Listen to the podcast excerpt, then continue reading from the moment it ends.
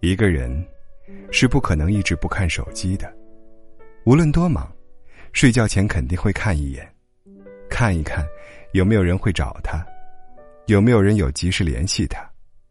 所以，你今天发信息了，明天还收不到回复，别以为是这个人的手机坏了，或者太忙了，他手机没坏，也不忙，他只是单纯的。不想回你的信息。今天，有一个人跟我倾诉了一件事情。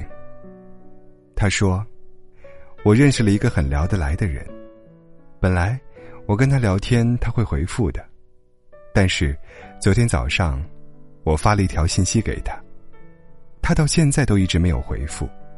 你说，他是不是很忙，才没有回复我信息的呢？”我沉默了。我不知道该怎么对他说比较好。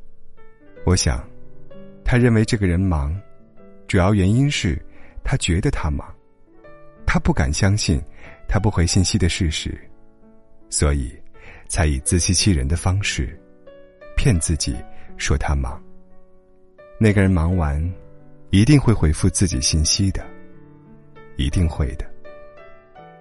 结果呢？一天又一天。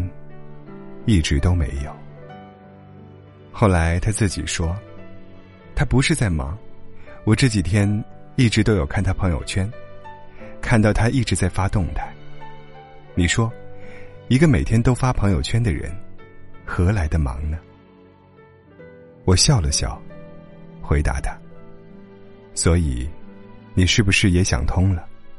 其实他不忙，只是不想搭理你了。”他说：“是的，确实不想搭理我了，我也不想再找他了。我一点都不觉得，这个人的决定是晚的。只要一切会醒悟过来，一切都来得及。我该庆幸的是，他不像其他一些为爱痴狂的人一样，明明都这个情况了，会不停的发信息，不停的骚扰。”等不到一个答案，死不放手。你永远不会知道，你不停骚扰别人的样子，真的很丑。你知道吗？一个人不回你的信息，只有一个原因，那就是他不想回。